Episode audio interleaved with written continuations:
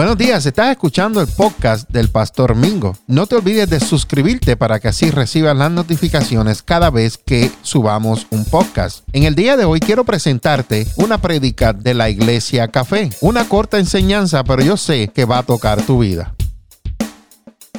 En esta mañana vaya a su Biblia, voy a dar un, un- un corto mensaje. Y, y no es mensaje, simplemente voy a leerle unos, versículos bíblicos del libro de Efesios capítulo 5. Y es importante que nosotros sepamos cómo estar unidos en el cuerpo de Cristo, cómo vivir como hijos de luz, cómo vivir en la luz y cómo vivir por el poder del Espíritu Santo. Pero lo primero que necesitamos hacer es estar ¿qué? unidos. Sin unidad no podemos vivir como hijos de luz. Y sin unidad no podemos vivir en la luz. Y sin unidad no podemos vivir por el poder del Espíritu Santo de Dios. Mira cómo Dios los pone en orden. ¿Verdad? Cómo Dios los pone en orden. Después usted lea el libro de en Efesios capítulo 4, que es donde habla sobre la unidad del cuerpo y donde habla como vivir como hijos de luz. Pero en el capítulo 5, en el capítulo 5, aquí el que escribe este libro se llama Pablo, y en el capítulo 5 él habla acerca de esto y se llama vivir en la luz. ¿Por qué vivir en la luz? Porque antes de aceptar a Jesucristo vivíamos en tinieblas. ¿Cuántos vivían en tinieblas aquí? Todos vivíamos en tinieblas. El que no está en la luz está en la tiniebla. No hay, no hay mitad. O estás allá o estás acá. Entonces, Pablo nos enseña en esta escritura, en el libro de, Efesios, capítulo 5, los que lo tengan conmigo me siguen, y leo de la versión eh, nueva traducción viviente. Y dice así, gracias Padre por tu palabra, porque ella es bendita y ella penetra entre el espíritu y el alma y los divide, y tu palabra nos confronta, nos enseña, nos corrige. Y por eso, Señor, hoy leemos tu palabra en el nombre del Padre, del Hijo y del Espíritu Santo. Y dice, por lo tanto, imiten a Dios en todo lo que hagan. ¿Me pueden repetir lo que yo leí? Por lo tanto, imiten al pastor Mingo en todo lo que hagan. No, incorrecto. Por lo tanto, imiten al alcalde de Allentown en todo lo que haga. No, incorrecto. La palabra de Dios nos dice a nosotros y nos instruye, imitemos a Dios en todo lo que hacemos. Pastor, explíqueme, ¿cómo podemos imitar a Dios? Te voy a dar una y simple, una nada más de las miles que hay. La escritura registra que Dios es amor. Dios es amor. Por lo tanto, si yo voy a imitar a Dios, si yo quiero parecerme a Dios, que yo tengo que proyectar? Las demás ustedes se la... Dios es bondadoso. Por lo tanto, si Dios es bondadoso y yo tengo que imitar a Dios, ¿qué yo tengo que ser? Si Dios es impaciente contigo, Dios no es impaciente, nosotros somos impacientes. Pero si Dios es paciente y trabaja conmigo y es paciente conmigo, ¿qué yo necesito ser imitador? En su paciencia. Entonces, en esta mañana, en esta escritura que dice, por lo tanto, imiten a Dios en todo lo que ustedes hagan, porque ustedes son sus hijos queridos.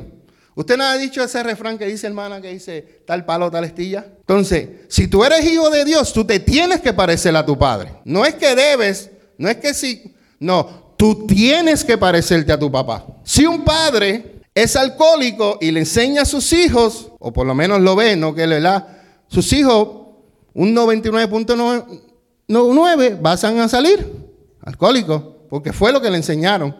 Si mi padre me enseña a mí amor y misericordia, yo que soy su hijo, yo tengo que mostrar amor y misericordia. Yo no puedo que Dios venga y me perdone mil pecados y venga la hermana me ofenda y yo no la perdone. Pero mi papá me perdonó mil. Entonces yo tengo que ser imitador de Dios. Como Él me perdonó, ¿sabes qué yo voy a hacer? Hermana, yo la perdono. Y muchas veces, escucha esto, Cintia. Muchas veces a nosotros nos ofenden. Y a veces el orgullo de nosotros, porque como fue Él que me ofendió, Él tiene que venir a pedirme perdón. Estás equivocado. Porque si tú eres hijo de Dios, tú ofendiste a Dios y tú vienes donde Él y Él te perdona.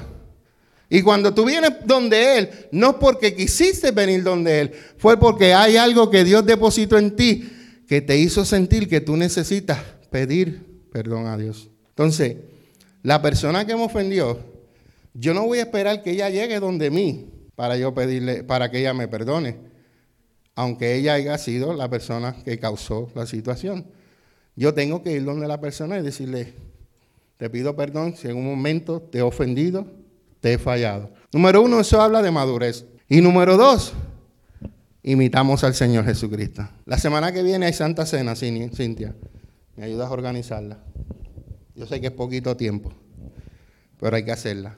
Imagínate ustedes, hermanos, que ustedes estén sentados a tomar una cena y ustedes sepan que en esa cena hay uno que los va a traicionar.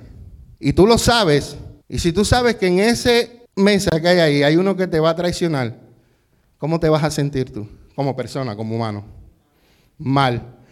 Sin embargo, Jesús sabía que de uno de los doce discípulos, el cual es Judas, lo iba a traicionar. Sin embargo, en Lucas capítulo 22, que está la historia ahí, dice que Jesús lo llamaba su amigo. Entonces, ¿cómo yo puedo llamar a una persona amigo sabiendo que esa persona me va a traicionar en par de horas? Thank you, Wilma. Porque eso solamente lo hace el amor de Dios. Entonces, como la escritura nos registra y nos dice que seamos imitadores de Dios en todo lo que haga, hagamos, porque somos hijos de Él. Y como hijos tenemos que imitar a nuestro Padre. ¿Acaso usted ha ido delante de Dios y le ha perdido perdón y el Señor lo ha rechazado a usted? ¿Acaso usted ha ido delante de Dios pidiéndole ayuda y Dios se hizo, como decimos en mi país, no sé, ¿verdad? en mi país dicen el chivo loco. El chivo loco es cuando te dicen algo y tú lo ignoras, de hacer la vista larga y no prestas atención. ¿Acaso Dios se ha comportado así contigo? ¿Sí?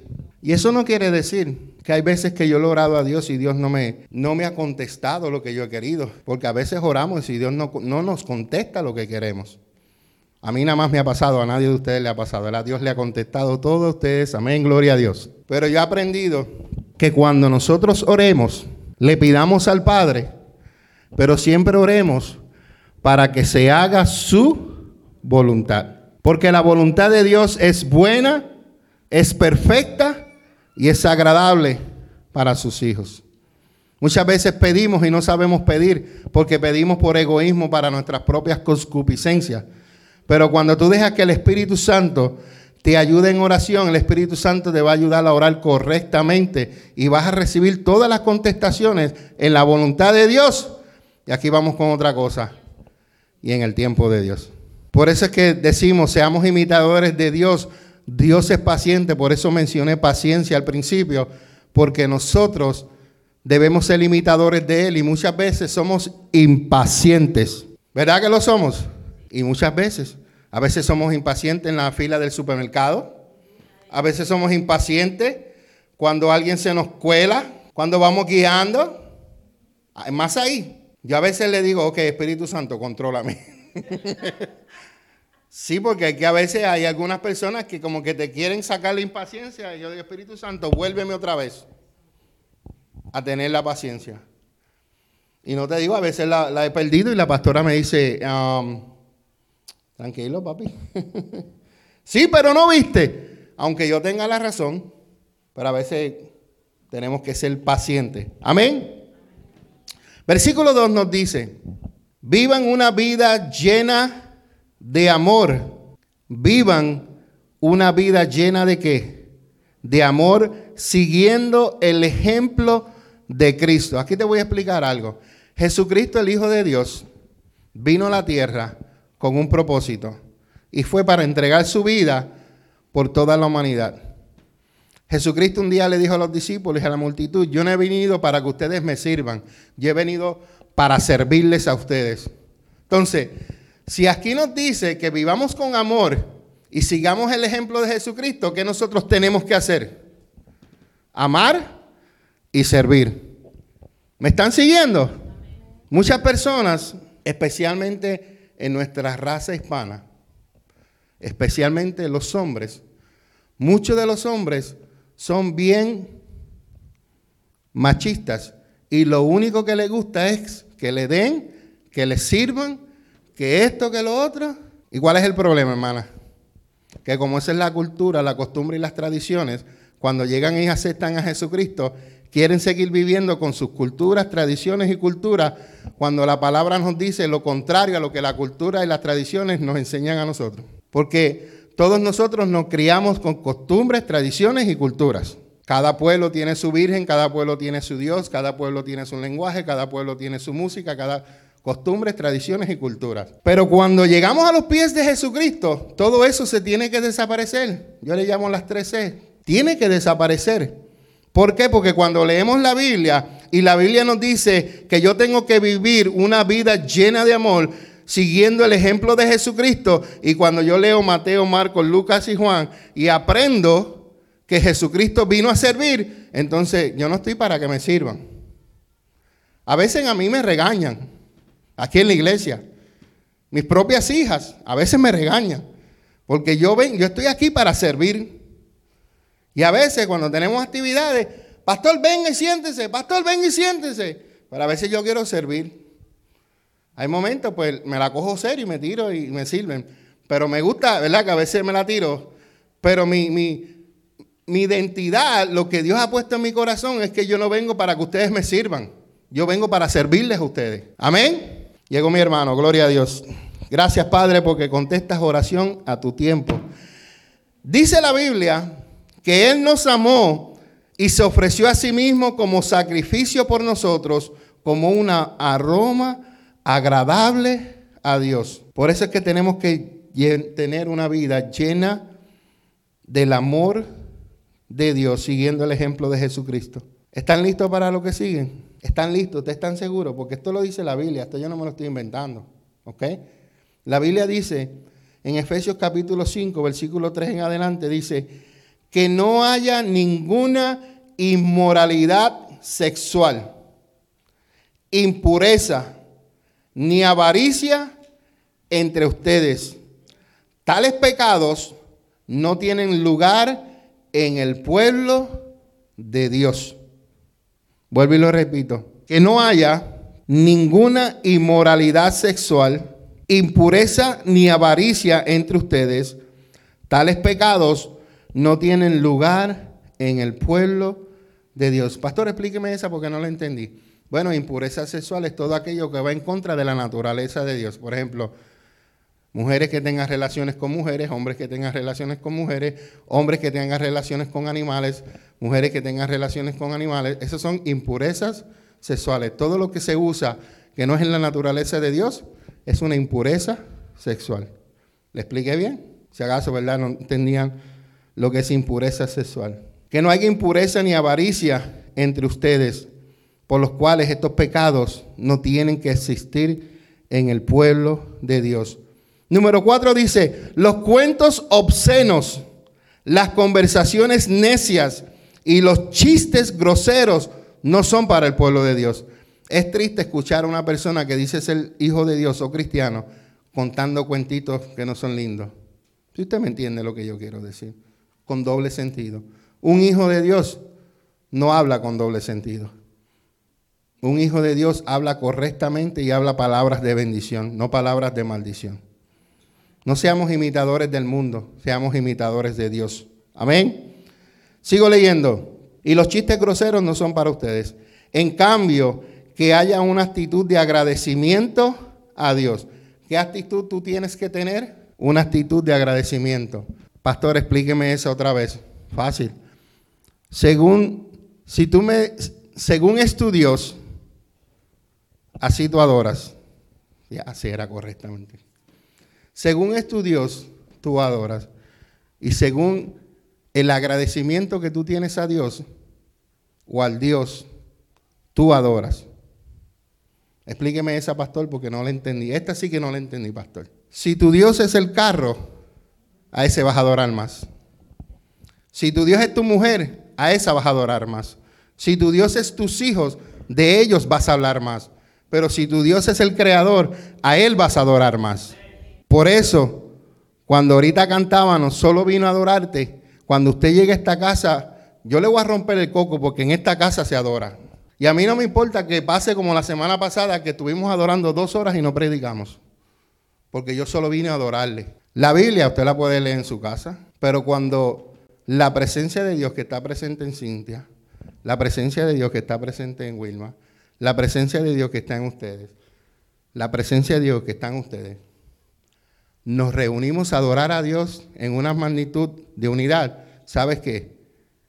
Hay un corito que decía, cuando el pueblo del Señor alaba a Dios, suceden cosas, suceden cosas maravillosas. La Biblia ahora dice que cuando el pueblo del Señor alaba a Dios, Él se pasea entre las alabanzas de su pueblo.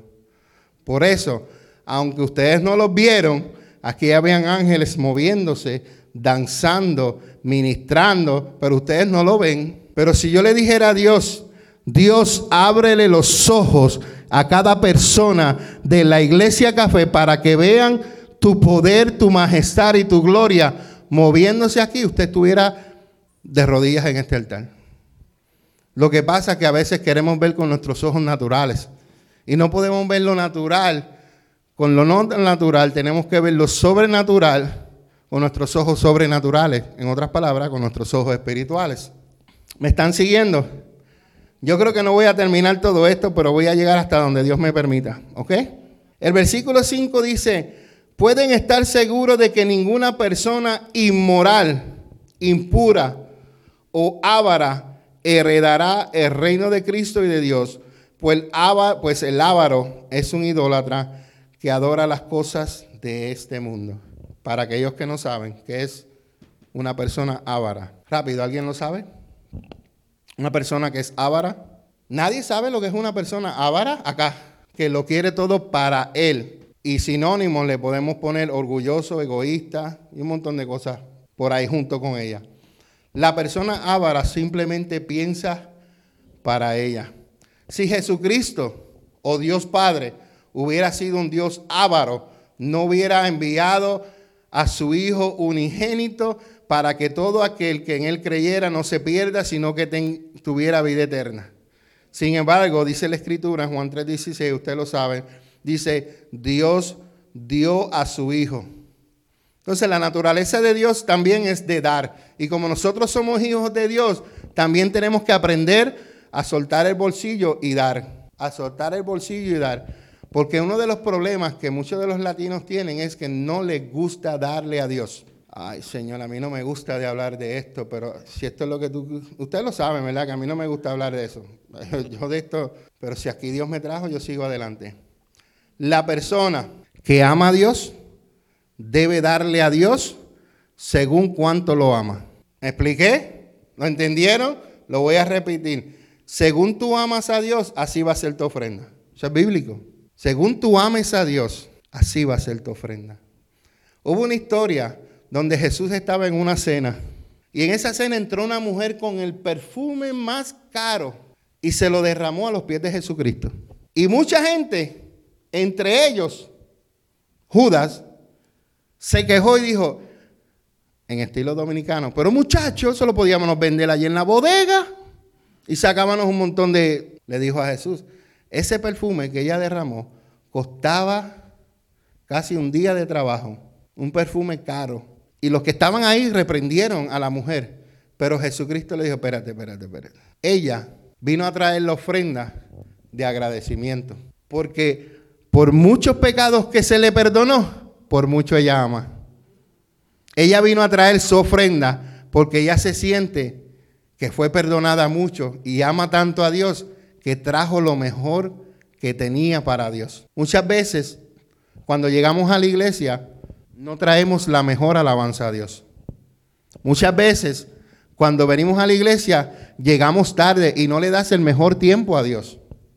Muchas veces Escucha esto, cuando sacas tu cartera para dar ofrenda y tienes billetes altos, no le das lo mejor a Dios. Porque tu Dios es pequeño y como tu Dios es pequeño, tu ofrenda es pequeña. No, pero pastor, la viuda aquella que dio lo único que tenía, sí, lo único que tenía, pero tú tienes más, porque no le das lo mejor a Dios.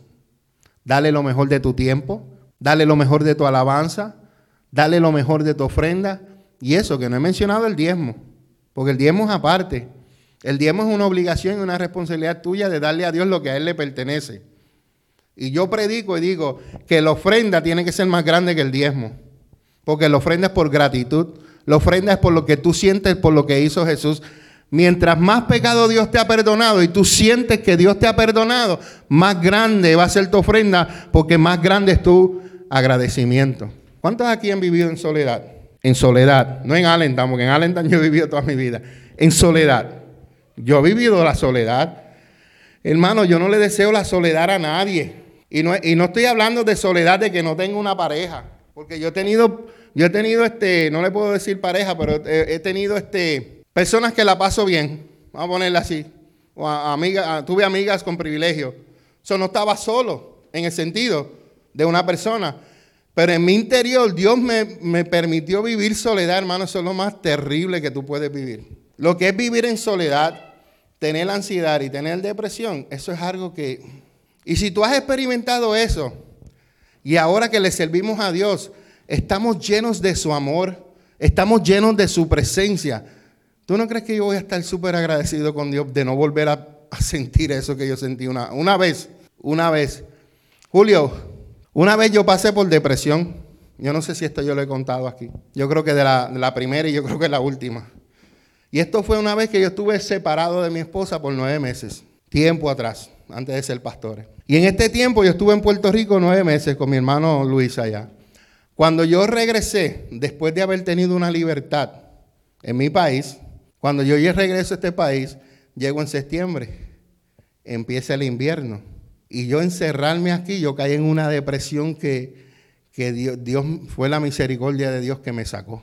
Y fue la única vez que yo experimenté que yo dije con mis labios, yo estoy deprimido.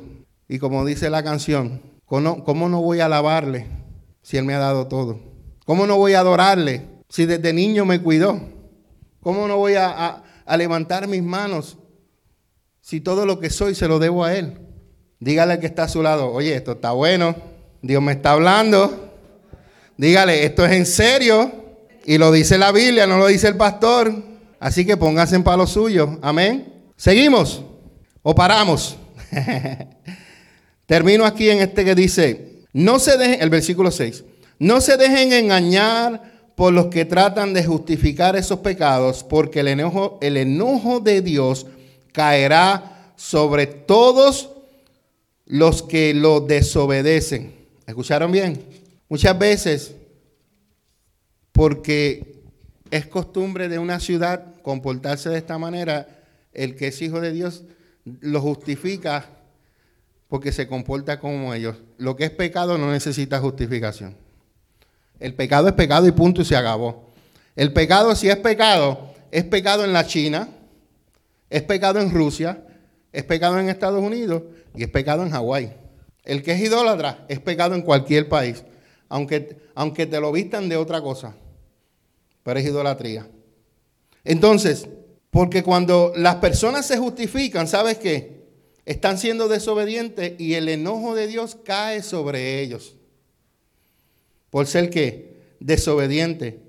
La Biblia nos dice que no participemos en las cosas que esa gente hace, pues antes nosotros, usted, yo, todos ustedes estaban llenos de oscuridad, pero ahora tienen la luz que proviene del Señor. Por lo tanto, usted, yo y todos nosotros vivamos como gente de luz, pues esa luz está dentro de nosotros y esa luz produce solo cosas buenas, rectas y verdaderas. ¿De qué luz habla? De la luz de Dios, de la luz del Espíritu Santo que mora en nosotros.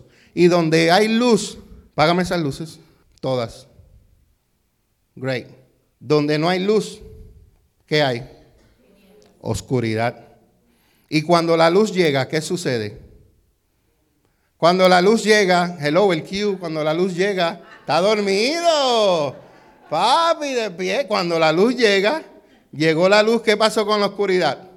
Se fue. Entonces, un hijo de Dios que es luz no puede vivir en las tinieblas. No puede practicar las cosas de allá porque ya tú supones que tú brilles. Yo no sé a quién Dios le está hablando, pero Dios le está hablando aquí a mucha gente. Porque a veces queremos vivir en los dos lados de lunes a viernes vivimos en la oscuridad y el domingo vivimos en la luz. Eso no trabaja así. Tú tienes que vivir en luz desde que estás aquí hasta que regreses el domingo que viene otra vez a adorar. Vivir en luz. Por eso es que muchas veces las personas que están en oscuridad no llegan a la luz que se supone que está en ti, porque cuando te ven no ven luz en ti, ven oscuridad, porque tú te comportas igual que ellos, mm. tú hablas igual que ellos, tú mientes igual que ellos, tú robas igual que ellos, tú haces las cosas ilegales igual que ellos. Entonces, ¿qué luz hay en ti si tú eres igual que ellos?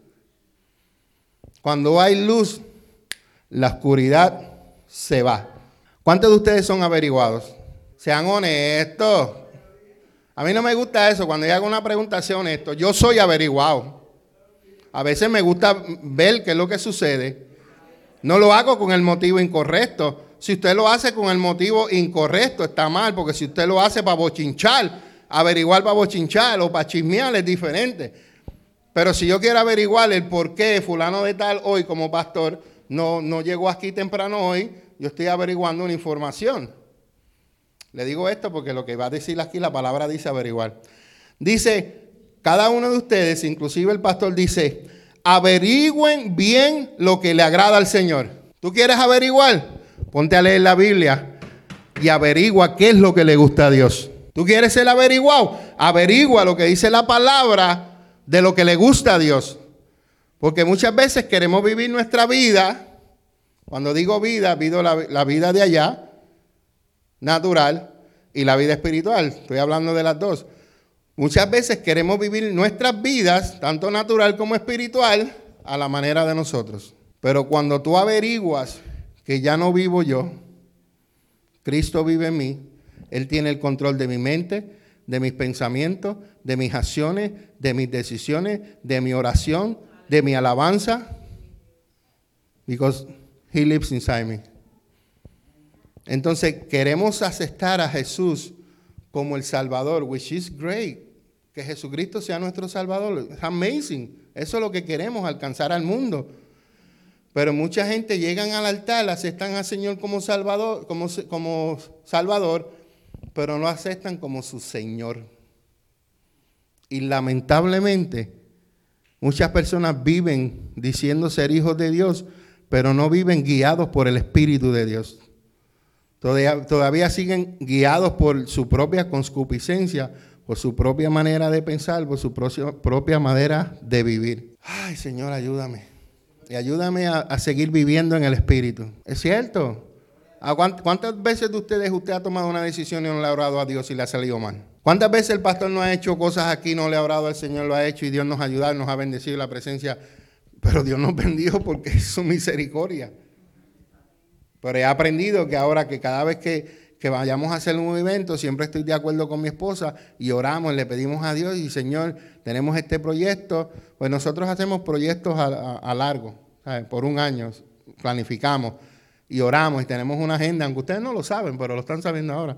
Tenemos una agenda y, pero, pero, pero por, por, por, hay veces que cosas que Dios me dice, tienes que hacer esto y yo lo tengo que hacer aunque quede poco tiempo. Dios puso en nuestro corazón que hay que hacer la Santa Cena ya. Y el domingo que viene la vamos a hacer. No estaba planeado, pero así lo quiso Dios. Entonces a veces Dios nos rompe los patrones. Pero usualmente planificamos y oramos a Dios. Hay eventos que no se han hecho, ustedes nunca lo supieron, pero lo teníamos planeado. Y hay eventos que se hicieron y hay otros eventos que no estaban preparados y Dios lo quiso así. Dios vino, abrió las puertas y proveyó todo lo que necesitamos. ¿Por qué? Porque necesitamos ser guiados por el Señor. Así que usted averigüe, para averigüe las cosas buenas, averigüe lo que dice la palabra, averigüe lo que el Señor quiere para usted. ¿Usted tiene un bolígrafo? Si usted tiene un bolígrafo, usted me va a apuntar este versículo tan pronto yo lo encuentre. A mí me gusta la tecnología, me gusta mi tableta, pero hoy estoy a la old school, buscando la Biblia, sacándole así el...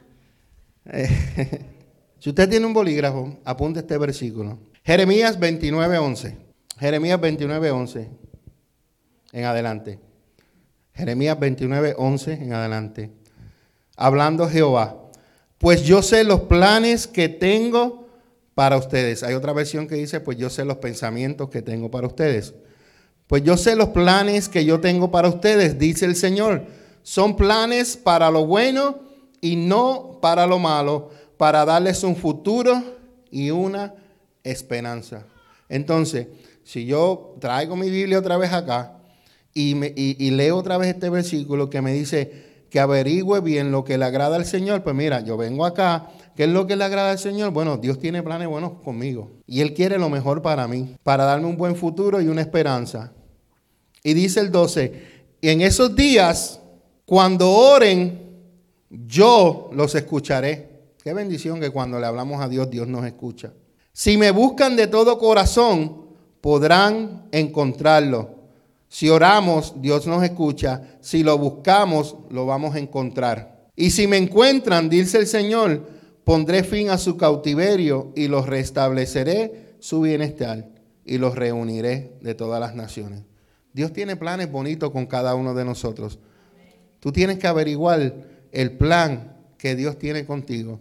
Tienes que averiguar en su palabra para que te parezcas más y más a Él y seas imitador de Dios en todo lo que tú hagas. Amén.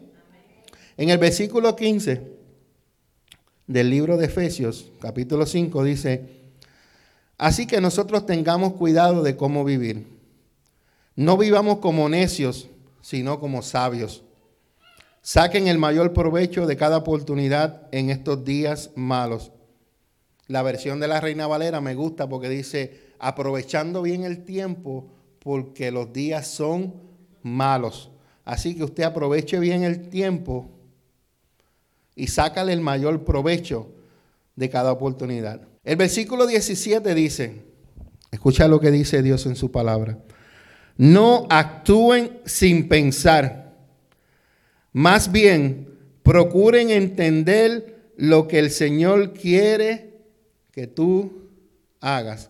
¿Cuántas veces nosotros actuamos sin pensar? Pero tenemos que buscar la voluntad de Dios, la, cual es buena, agradable y perfecta. Amén. Saquen el mejor provecho de cada oportunidad. No actúen sin pensar, más bien procuren entender lo que el Señor quiere que hagan. Aquí viene el 18. No se emborrachen con vino, porque eso les arruinará la vida. Ah, los cristianos se pueden dar una cervecita. Bueno, la Biblia dice que no nos emborrachemos porque el alcohol te puede destruir tu vida. ¿No me crees? Mano, yo conocí cuando yo, hacía Uber antes, yo hacía Uber, taxi, Uber y Lyft. Yo conocí una mujer que le dieron tres DUI, tres diferentes años, pero tres. ¿Tú sabes por qué ella todavía estaba en la calle? Porque trabajaba para una oficina de abogados. Y pues ahí la...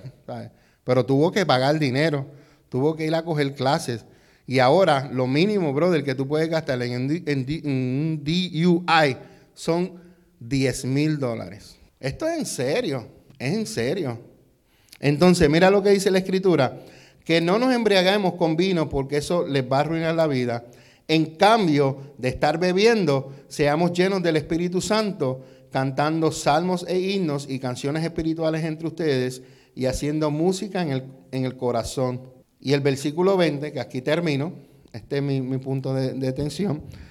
Y demos gracias por todo a Dios el Padre en el nombre de nuestro Señor Jesucristo. Y démosles gracias a Dios. La palabra que clave es todo. Porque es bueno, hermana, cuando tu nevera está llena, dale gracias a Dios. Pero a veces que cuando tú abres la nevera y a los 15 minutos vuelves y la abres pensando que va a estar otra cosa diferente. ¿No te ha pasado? A mí me pasa a veces. A veces yo soy tonto porque estoy abriendo la nevera otra vez y ahí no hay más cosas de lo que viste hace 10 minutos. Entonces nosotros debemos, debemos ser agradecidos a Dios en todo. Si tienes carro, dale gracias a Dios. Si se te rompió, dale gracias a Dios. Si te quedaste sin carro, dale gracias a Dios. Cuando vuelvas a tener otro carro, dale gracias a Dios.